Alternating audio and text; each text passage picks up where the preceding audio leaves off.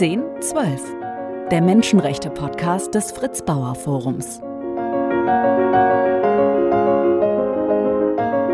Und in der heutigen Folge sprechen wir über einen besonderen Tag und über das, was danach geschah. Wir sprechen über den 8. August 2022. Äh, damals ist in Dortmund etwas Schreckliches passiert. Jasmin ist bei uns. Wir stellen dich gleich noch ein bisschen genauer vor. Was hat sich damals abgespielt? Was wisst ihr überhaupt und was ist vielleicht auch noch im Unklaren? Ähm, genau, danke erstmal für die Einladung und die Möglichkeit hier zu sprechen. Ähm, am 12.08.22 äh, an einem Sommertag ist äh, Mohamed Lamin Dramé von der Polizei erschossen worden in Dortmund. Ähm, und wir wissen ähm, inzwischen ich denke, relativ verhältnismäßig genau, wie sich die Situation zugetragen hat. Dass wir das überhaupt wissen, ist ganz bestimmt auf ähm, zivilgesellschaftlichen Druck und ähm, Druck, den dann auch äh, JournalistInnen gemacht haben, zurückzuführen, weil ähm, viele dieser Fälle, ja, da wird, wird nie eine breitere Öffentlichkeit was davon erfahren. Wir werden nie die Namen kennen äh, der Personen, die zu Tode gekommen sind. Ähm, äh, an diesem, an jenem Sommertag jedenfalls ist ähm, Mohamed Lamin Dramé ähm, hat sich in einer Dortmunder Jugendhilfeeinrichtung befunden, ähm, in der Dortmunder Nordstadt. Dort ist er erst wenige Tage gewesen, also er war überhaupt erst wenige Tage in Dortmund. Ähm, äh, zu, er war zu dem Zeitpunkt einige Jahre schon auf der Flucht, vorher in anderen europäischen Ländern und war wenige Monate zuvor halt nach Deutschland gekommen und da hat man ihn dann gefragt, wo willst du hin? Und er hat Dortmund gesagt, weil er Fan vom Fußballverein äh, BVB gewesen ist. Großer Fußballfan. Und eigentlich Deutschland gar nicht kannte. Ähm, und genau, das war der Bezugspunkt eben.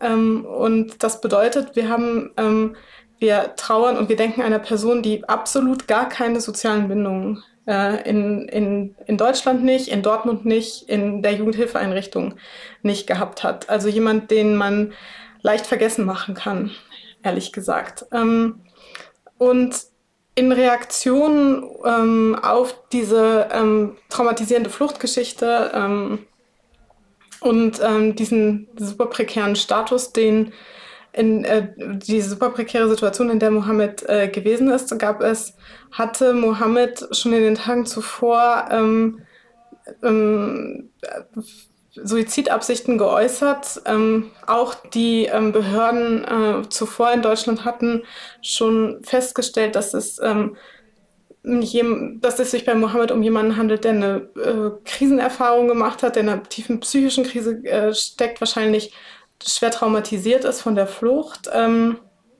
und dann hat man ihm aber nicht geholfen, ähm, sodass es an jenem Sommertag dazu gekommen ist, dass er irgendwie sich in diesen Hof, also die ist eine katholische Jugendhilfeeinrichtung mit einem abgegrenzten im Stadtgebiet, mitten in einem Wohngebiet, aber darin vollkommen abgegrenzt, also von Mauern umgeben, einem Hof und in einer Ecke ganz alleine hat er sich eingerichtet und hatte ein Messer dabei, das er sich an den Bauch gehalten hat, sodass die Jugendhilfeeinrichtung Notruf abgesetzt hat und gesagt hat, ähm, hier gibt es Absichten, dass sich ähm, Mohammed selbst das Leben nimmt. Und das hat den Polizeieinsatz getriggert. Wenige Minuten später sind hoch ähm, bewaffnete es ist ein großer Einsatz gewesen, zwölf Beamtinnen äh, ausgerüstet mit Maschinenpistolen, Tasern und haben den Hof umstellt. Und äh, in wenigen Minuten, ähm, also zwischen Einsatzbeginn und Mohammeds Tod liegen wirklich wenige Minuten. Ähm, und wir wissen, dass ähm, äh, sie keine ähm, Anstalten gemacht haben, ihn anzusprechen, irgendwie auf diese Krise zu reagieren, PsychologInnen hinzuzuziehen, geschweige denn UesetzerInnen hinzuzuziehen. Sie haben wahrscheinlich keine gemeinsame Sprache geteilt, ähm, PolizeibeamtInnen und Mohammed. Ähm, das wussten sie auch. Ähm, hatten, sie hatten die Informationen bekommen. Aber sie haben das, äh, sie sind quasi, ähm, haben das alles ignoriert.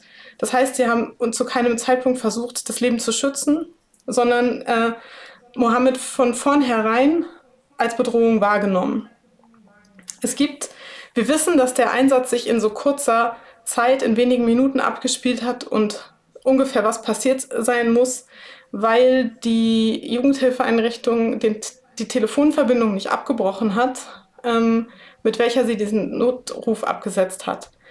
Und deswegen gibt es gewissermaßen ein akustisches Protokoll des Einsatzes, ne, der, aus dem sich eine Timeline rekonstruieren lässt und auch ungefähr der, äh, der Zusammenhang ähm, rekonstruieren lässt. Und das ist, glaube ich, schon so das wichtigste Beweismittel, würde ich sagen.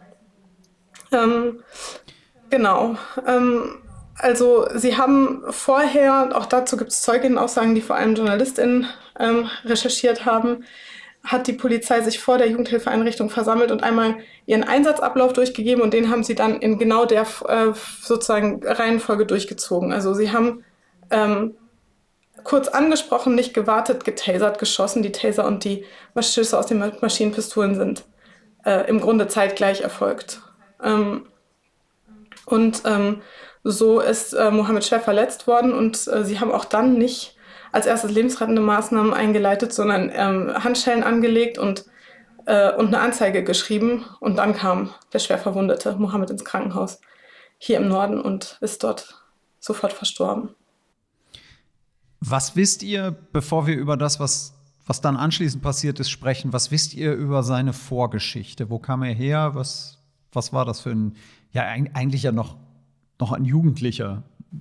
Genau, ähm, wir stehen in Kontakt mit der Familie von Mohammed und wissen daher, dass es ähm, ein äh, lebensfroher Mensch, der in seiner Familie sehr geschätzt wurde, enge Kontakte geführt hat, ähm, also Kontakte aufrechterhalten hat auch zu seiner Familie ähm, und der ähm, sich dann irgendwann auf den Weg nach Europa gemacht hat ein großer Fußballfan war, einfach ein ganz ähm, lebensfroher, gesunder äh, Zeitgenosse.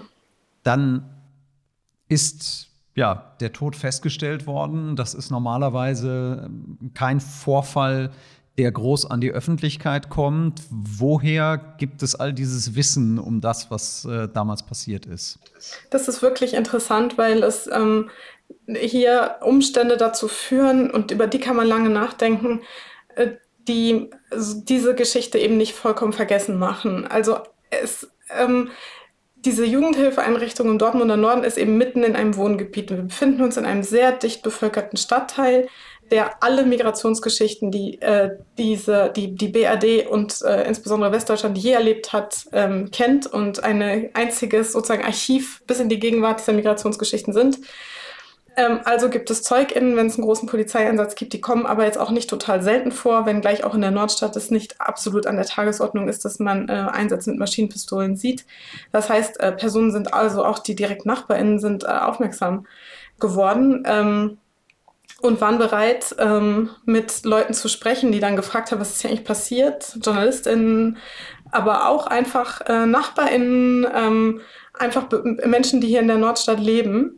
Und es ist einfach ein Stadtteil, der so stark geprägt ist von Polizeigewalt und staatlicher Gewalt, dass eine so extreme Sensibilisierung dafür äh, gegeben ist, dass das diesmal, dieses eine Mal von tausenden Malen nichts ähm, gewissermaßen zu dem Alltag ge gehört hat, ähm, mit dem einfach weitergemacht wurde und der jeden Tag hier überlebt wird, sondern dieses Mal sozusagen es dazu gekommen ist, dass, die, äh, ähm, dass sich Wut entbrannt hat, Widerstand gezeigt hat und äh, Menschen auf die Straße gegangen sind und dadurch Aufmerksamkeit erzeugt haben und Druck erzeugt haben, weil die Polizei hat ähm, direkt in direkter Reaktion auf diesen ähm, ähm, auf, auf diesen Einsatz und auf die, den, äh, die, den Tod von Mohammed reagiert, wie sie reagieren. Sie haben ähm, das einfach verzeichnet, sie haben die übliche Anzeige geschrieben ähm, und sie haben ähm, behauptet, es gibt eine Rechtmäßigkeit des Einsatzes. Das Innenministerium hat das dann, als öffentlicher Druck sich aufgebaut hat, direkt bestätigt, ohne sich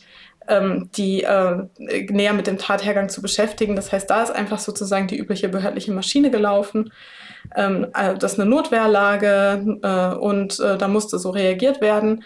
Ähm, und nur weil, weil es zu viel Wut und zu viel Fragen und zu viel Zweifel gesät hat, die, der aber eine Geschichte hat, ähm, konnte man sozusagen darauf hinwirken, ähm, dass es ZeugInnen äh, gibt, die sich zu Wort melden.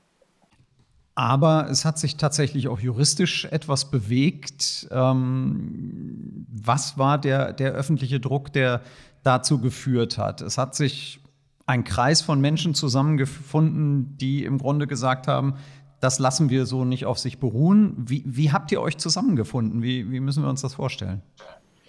Also das, was zunächst passiert ist, ist, Leute sind auf die Straße gegangen und da gehört in, gehörten dann völlig unterschiedliche äh, äh, Menschen dazu, Menschen, die einfach in der äh, Nordstadt leben. Aber es gibt wirklich auch super viel zivilgesellschaftliches Engagement im Stadtteil, viel Aufmerksamkeit, viel Wissen aus der äh, sozusagen aus vielen Jahren ähm, der Arbeit, ähm, Sozialarbeit, aber auch antirassistische Arbeit, ähm, antifaschistische Arbeit und dann gab's, äh, kam es äh, zu Kundgebungen und auch einer spontanen Demo Demonstration in direkter Reaktion auf den Mord.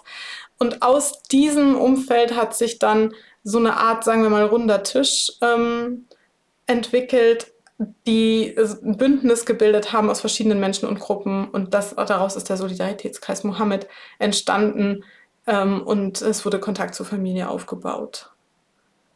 Genau, also da sind ganz unterschiedliche mh, hm, so Personen und Gruppen vertreten.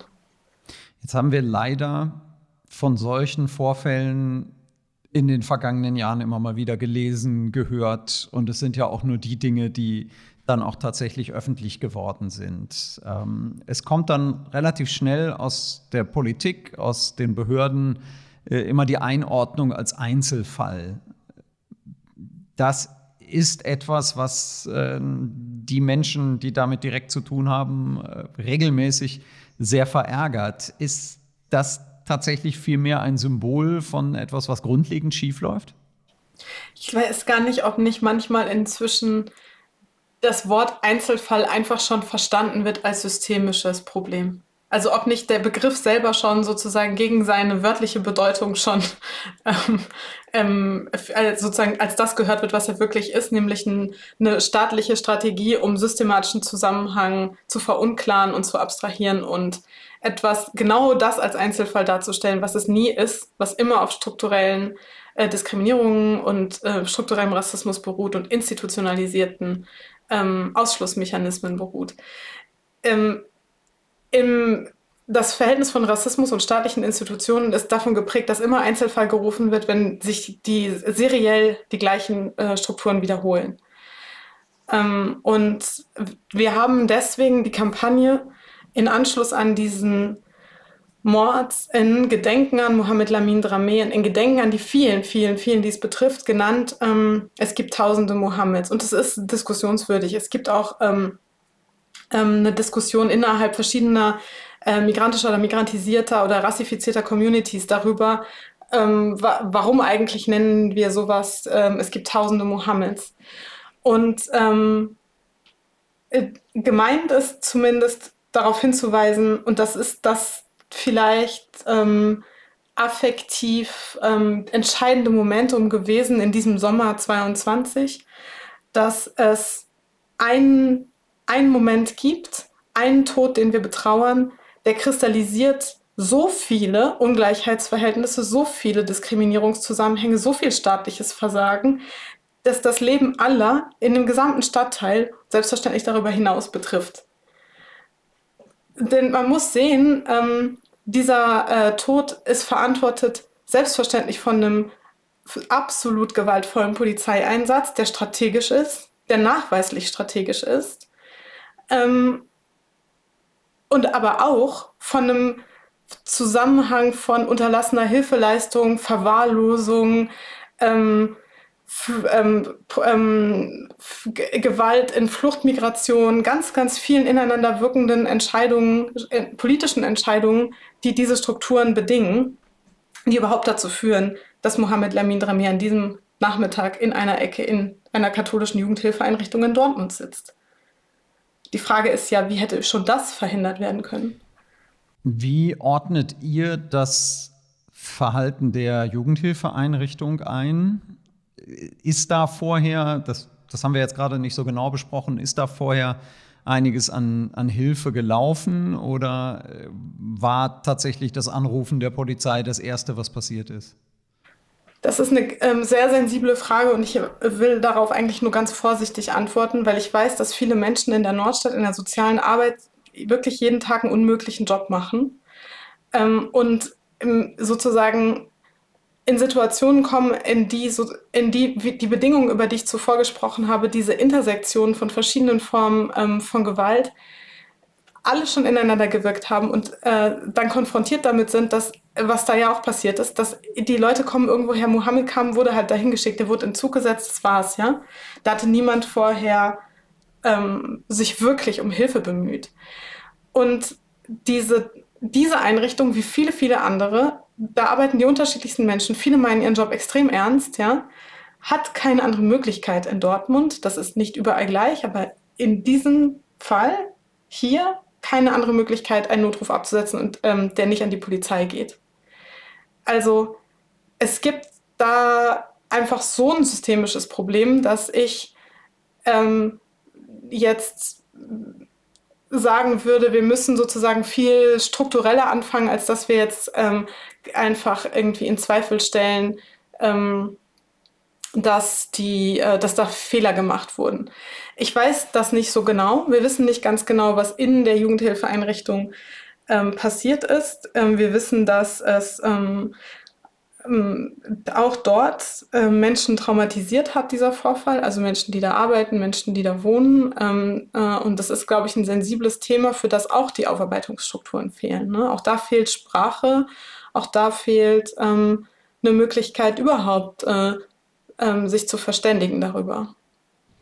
Ihr habt euch als Unterstützerkreis zusammengefunden und wart ja nun alles andere als untätig. Also es gab Mahnwachen, es gab ähm, Kundgebungen, einen ganzen Aktionsmonat mit ganz vielen verschiedenen ähm, Aktivismusformen.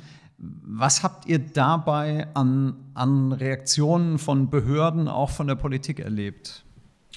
Genau, die Mahnwachen ähm, dauern an. Also in, direkt in, nach dem Mord waren sie wöchentlich und seit einiger Zeit sind sie monatlich, immer am jeden ersten Monat, Montag im Monat auf dem Kurt-Piel-Platz und nicht direkt vor der Einrichtung, auch aus dem Wunsch heraus, sie zu schützen. Und wir freuen uns über alle, die kommen, was beitragen. Das sind eher Foren, diese ähm, Mahnwachen. Sie haben, sollen, und dahin entwickeln wir es, eher den Charakter des Zusammenkommens, auch des Sprechens oder vielleicht auch Musikmachens oder Singens oder so geben, weil wir merken, wir brauchen auch solche Arten von, ähm, von also solche Praktiken, die auch Widerstandspraktiken sind, aber die ähm, nicht das Format der, der Demonstration beispielsweise haben. Ähm, äh, was wir auch gemacht haben letztes Jahr und dieses Jahr, das ist auch, glaube ich, ganz wichtig, weil es das Format ist, in dem ähm, man sozusagen wirklich den Staat adressieren kann oder Verantwortliche adressieren kann und sagen kann, ähm, also wirklich gemeinsam eine Stimme artikulieren kann und um zu sagen, dass es muss aufgeklärt werden, es muss Gerechtigkeit hergestellt werden, aber es braucht äh, für so einen ähm, Zusammenhang eben voll unterschiedliche Formen. Und ähm, wir haben, äh, es gibt einerseits einen Bedarf an Aufklärung, auch an Weiterbildung für uns, ähm, weshalb es Vorträge gibt, aber es gibt auch, und das ist ganz wichtig, ähm, die, das sind dann gar nicht wir, die das selbst initiieren, ähm, sondern da sozusagen eher dann mitarbeiten, wenn es nötig ist oder so, ähm, Jugendforen, die gebildet werden, in denen äh, Jugendliche, ähm, migrantische und migrantisierte, insbesondere in der Nordstadt ähm, junge Menschen zusammenkommen können, um sich überhaupt über ihre Erfahrungen mit Polizeigewalt auszutauschen, mit absolut entsetzlichen, erschreckenden Ergebnissen von äh, Umfragen, die dann da sozusagen einfach nicht repräsentativ, sondern einfach im Raum derjenigen, die zusammenkommen, gemacht werden. Und dabei kommt raus, über 80 Prozent haben direkte Erfahrung von Polizeigewalt. Ähm, das ist also etwas, was großen Teile der Bevölkerung, die Bevölkerung in der Nordstadt ist jung, anders als im Rest Deutschlands, ähm, äh, wirklich, das ist die alltägliche Erfahrung. Die machen alle Gewalterfahrungen. Ähm, und dafür muss man erstmal, ähm, mm, glaube ich, Raum schaffen. Und das ist eine Arbeit, die, die Zeit braucht. Und ähm, ich glaube, wir haben auch in, als Solidaritätskreis seit dem letzten Sommer sozusagen unterschiedliche Formate ausprobiert, unterschiedliche Vernetzungen auch aufgebaut. Aber wir fragen uns auch, okay, ähm, es ist klar, in einiger Zeit oder in nächster Zeit wahrscheinlich wird es zum Prozess kommen. Was ist da unsere Aufgabe? Also welche Form von Öffentlichkeit oder welche Form von, von ähm, von Kommentierung oder so dessen können wir leisten, aber auch ähm, wo, wo zielt unsere Arbeit hin, die, von der wir sagen würden, sie dient, also unser, unser Selbstverständnis nach insbesondere auch dem Gedenken, dem politischen Gedenken an ähm, Betroffene von ähm, polizeilicher und staatlicher Gewalt. Aber was mich dabei irritiert ist, wir haben ja eigentlich uns schon daran gewöhnt, dass Behörden in eine Wagenburg verschwinden, wenn es Kritik gibt, dass eher versucht wird im Nachhinein, das betrifft nicht nur die Polizei, auch andere Behörden, äh, handeln irgendwie zu rechtfertigen, anstatt es zu hinterfragen. Ähm, gab es denn aus der Politik in irgendeiner Form Reaktionen, Unterstützung oder zumindest, das ist ja nun auch Aufgabe von Politik, ein, ein Infragestellen dessen, was da passiert ist? Wir haben vom, für den Solidaritätskreis auch selbst unterschiedliche Erfahrungen der Unterstützung oder Nichtunterstützung, zum Beispiel innerhalb der Stadt, ähm, gemacht. Also wir, die erste Demonstration beispielsweise durfte ohne Auflagen laufen, was ähm, historisch, also wir konnten uns nicht erinnern, dass es das schon mal gegeben hatte. Die zweite wiederum hatte dann sehr äh, eigensinnige, eigentümliche und kritikwürdige Auflagen ähm, weil es da zu einem, ähm, ähm, genau, vielleicht lasse ich es erstmal dabei. So, das ist so ein bisschen unterschiedlich. Ähm, es gibt ähm, Menschen aus der, äh, aus der Stadt, ähm, das heißt auch aus der, aus der Lokalpolitik oder so, die selbstständig dann, also in ihrem eigenen Namen, versuchen Unterstützung zu leisten, die, die sozusagen die Stadt dazu zu bringen, äh, auch finanzielle Hilfe zu leisten, sodass es dazu kommen konnte, dass es einen gewissen Betrag gibt, der zur Verfügung gestellt werden kann seitens der Stadt, damit die Familie reisen kann, wenn sie ein Visum bekommt. Das, äh, dass sie ein Visum bekommt wiederum, ist äh, für eine Familie, die im Senegal lebt, super schwierig. Ähm, und ähm, das ist auch ein Prozess, den wir versuchen zu unterstützen. Aber man muss sagen, gleichzeitig hat sich die Stadt nie entschuldigt bei der Familie, ja. Ähm, also es sind eher so ganz viele Mikroprozesse, die man da beobachten kann. Wir merken, dass die Polizei auch reagiert hat. Die haben dann unterschiedliche äh, Formate und Veranstaltungsformate, die im Grunde unter dem Diskurs Bürger reden mit der Polizei oder so, ja, ähm, äh, laufen und die eher so Selbstvergewisserungsformen ähm, sind, würde ich sagen. Ihr werdet ja nicht locker lassen gerade weil ja die juristische Aufarbeitung noch ganz am Anfang steht. Was, ohne alles jetzt zu verraten, aber was wird es für Protestformen auch in der, in der näheren Zukunft geben? Was schwebt euch vor, um das Ganze auch in der Öffentlichkeit zu halten? Ja, ich glaube, unser Fokus wird sein, ähm, zu fragen, okay, wie können wir, ähm, und da gibt es ja eine, schon auch eine gewisse Erfahrung ähm, seit NSU-Komplex auflösen, ja, wie kann man eigentlich sinnvoll Prozesse begleiten? Also wie kann man das machen, dass sie so begleitet werden, dass ähm, die Betroffenen sozusagen und das Gedenken der Betroffenen und der Ermordeten wieder in den Fokus rückt. Ähm, und das Forum, das staatliche Forum sozusagen, wo es um die Ermittlung von, äh, die juristische Ermittlung von, ähm, von Schuld und Gerechtigkeit geht, ähm, ähm, sozusagen in den Rahmen derer gehört, die äh, betroffen sind davon. Ja, also das ist, glaube ich, wird schon unser Fokus sein. Müssen wir dann mal sehen, wie genau wir das machen können. Der Ausgangspunkt dieses Protestes ist ganz klar. Was ist das Ziel?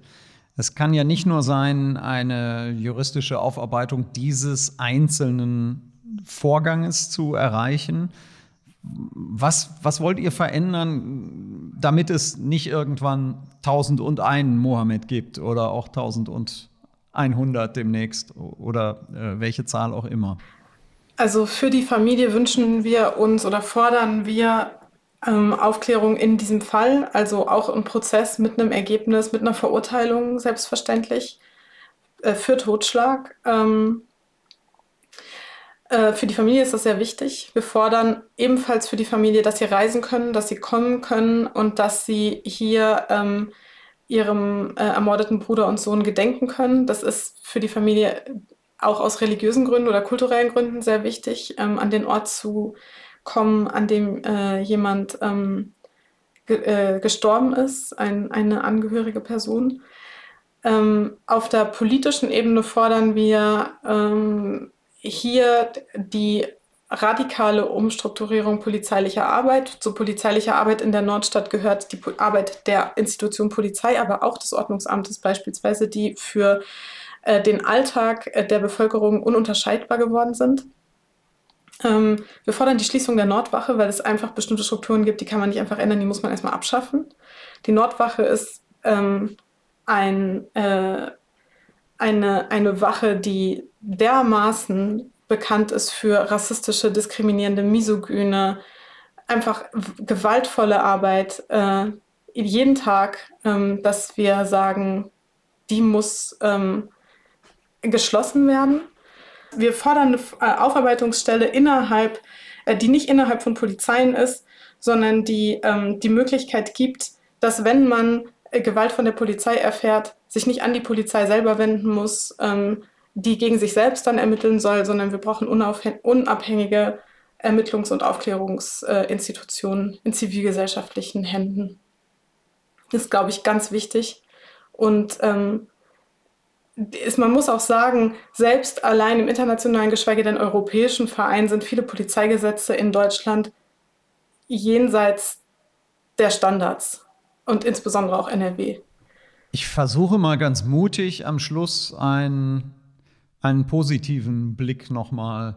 Wenn du auf diese ganze Entwicklung zurückschaust, auf die Proteste zurückschaust, was dabei hat euch ganz besonders ermutigt? Gab es unerwartete Unterstützung? Gab es besonderen Zusammenhalt? Gab es vielleicht schon Bewegungen? Was, was hat euch motiviert, auf diesem Weg auch weiterzumachen? Was Kraft gibt und motiviert, ist immer die Vernetzung und der Austausch mit anderen Menschen, Initiativen, Strukturen und die, die, dass man darin lernen kann, in dieser gemeinsamen solidarisierenden Arbeit, und solidarisierend unter Verhältnissen, die sozusagen immer nur auf Segregation zielen, immer nur darauf ähm, zu individualisieren, alleine zu lassen, ähm, unsichtbar zu machen, ja.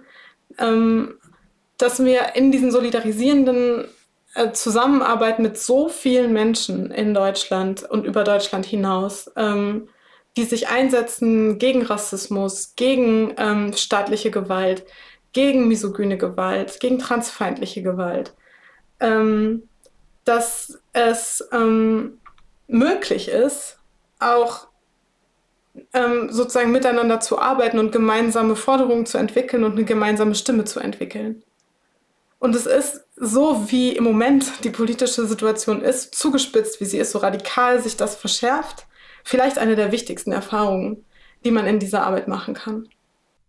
Ich hoffe sehr, dass genau dieser Zusammenhalt auch dazu führt, dass tatsächlich Veränderungen angestoßen werden können, erst im Kleinen, vielleicht auch durch die Vernetzung darüber hinaus im Großen. Ganz herzlichen Dank an euch alle für, für diesen äh, unermüdlichen Protest und dieses äh, Wachhalten der Erinnerung an diesem Tag 2022 und äh, ganz herzlichen Dank für die Zeit für dieses Gespräch. Dankeschön. Danke, danke dir und danke euch. 1012 der Menschenrechte-Podcast des Fritz Bauer Forums. Mehr Informationen zu unserer Arbeit unter fritz-bauer-forum.de.